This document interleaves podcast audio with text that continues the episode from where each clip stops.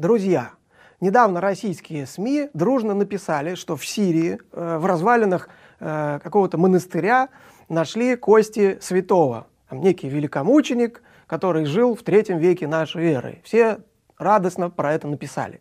Возникает вопрос, а как они узнали, что это третий век? Значит, оказывается, некий э, сирийский священник определил это на глаз по фотографиям. И все в это поверили.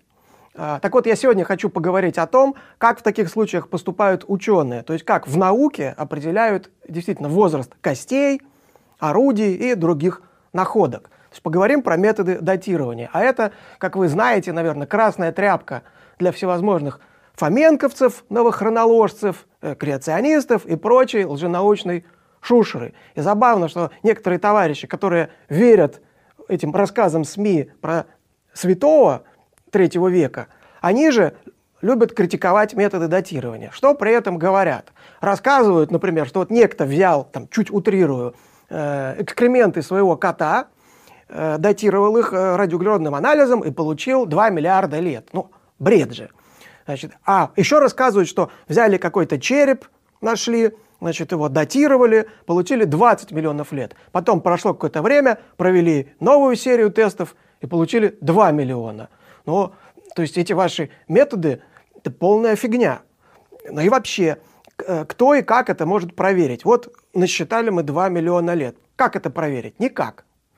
А, что хочу сказать. А, действительно, проблема вот это, как определить возраст каких-то там находок, а, артефактов, костей, допустим, тканей, произведений искусства. Это волновало ученых давно, и они пытались найти какие-то решения. То есть, например, определить э, древность каменного там, какого-то кремниевого орудия по толщине корки на его поверхности. Даже говорили, например, что если кость лизнуть, вот если язык прилипнет, значит кость молодая, а если он к ней не прилип, э, значит она древняя. Но в итоге, так или иначе, разработали э, надежные действенные методы, которые были введены в практику. Но вообще считается, что эпоха вот этих абсолютных методов датирования начинается в 1946 году, когда был разработан знаменитый радиоуглеродный анализ. А потом были предложены и введены в практику и другие методы. Что важно про них знать. Они основаны на различных физических явлениях. Прежде всего это радиоактивный распад. То есть радиоактивные изотопы есть вокруг нас, они есть в атмосфере, они есть в горных породах, они есть в нас с вами, то есть и во мне и в вас есть э, этот самый радиоактивный углерод или радиоуглерод. То есть мы с вами радиоактивны, но единственное, что утешает, что его у нас мало. И эти самые радиоактивные изотопы, они распадаются, они распадаются. Один превращается в другой с постоянной скоростью. Эта скорость известна. И, соответственно, если у нас есть образец, если мы измерим содержание радиоактивных изотопов каких-то в этом образце, мы можем вычислить время, прошедшее с некоторого события. Ну, например, если некий организм умер, перестал дышать, перестал пить воду, питаться, прекратился обмен с окружающей средой. Я предлагаю такую шутливую аналогию. Я вообще обычно бреюсь ежедневно. Ну, допустим, я попал на необитаемый остров, у меня там бритвы нет. А, я потерял счет времени, не знаю, сколько я там пробыл. Потом меня нашли. Но а, борода растет примерно с постоянной скоростью. И если мне измерят длину моей бороды, то по этому э, размеру вычислят, сколько времени прошло с того момента, как я перестал бриться.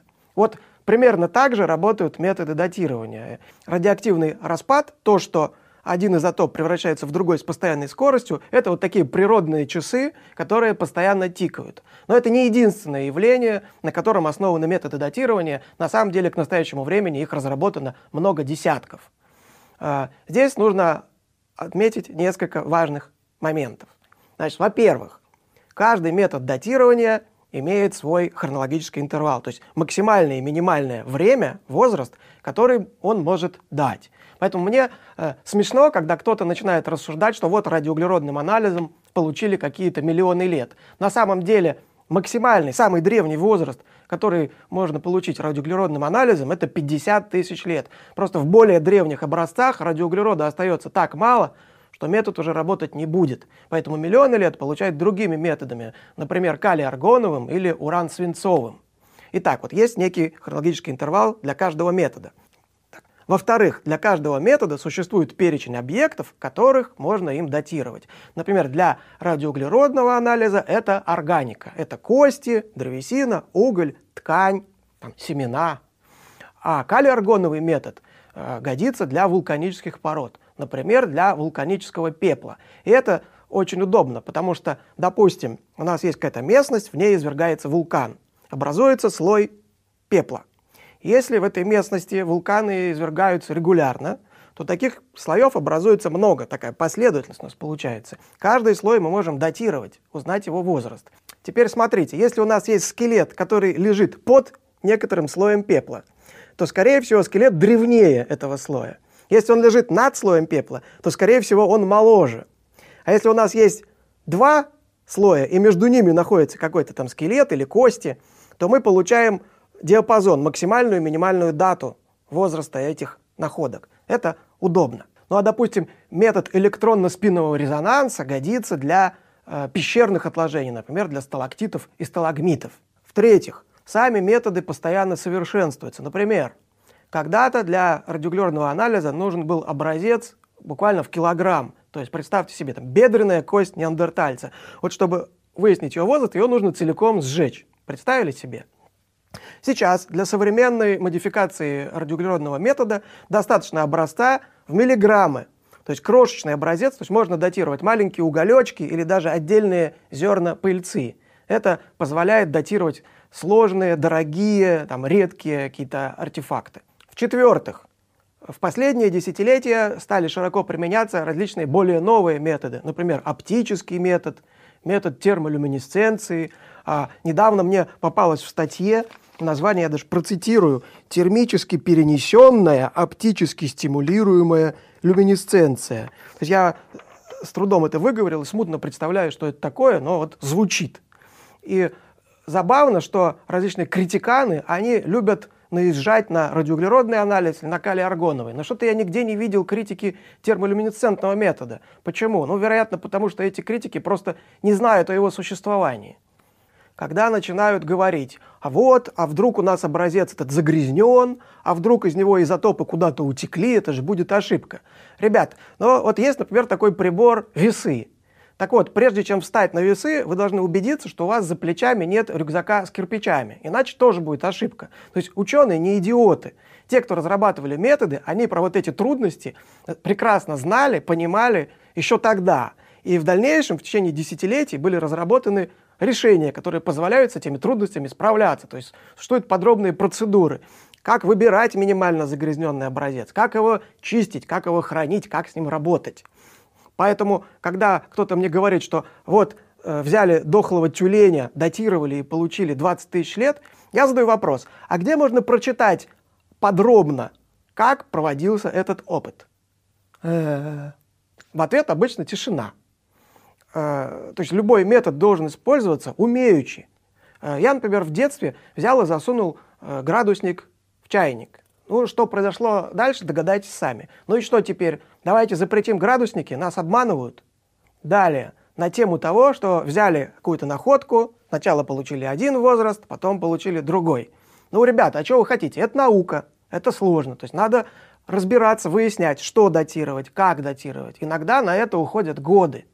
Потому что только в книжке для детей там у нас косточки аккуратненько так лежат рядками, да, слой за слоем. А в реальности там может быть все запутано.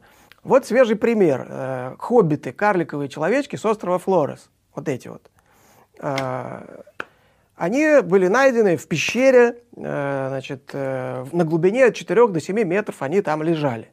И вот первоначально, когда их там стали датировать, то взяли некоторые уголечки, которые лежали вроде бы в этих же слоях, вроде на этой же глубине, но где-то в стороне слегка.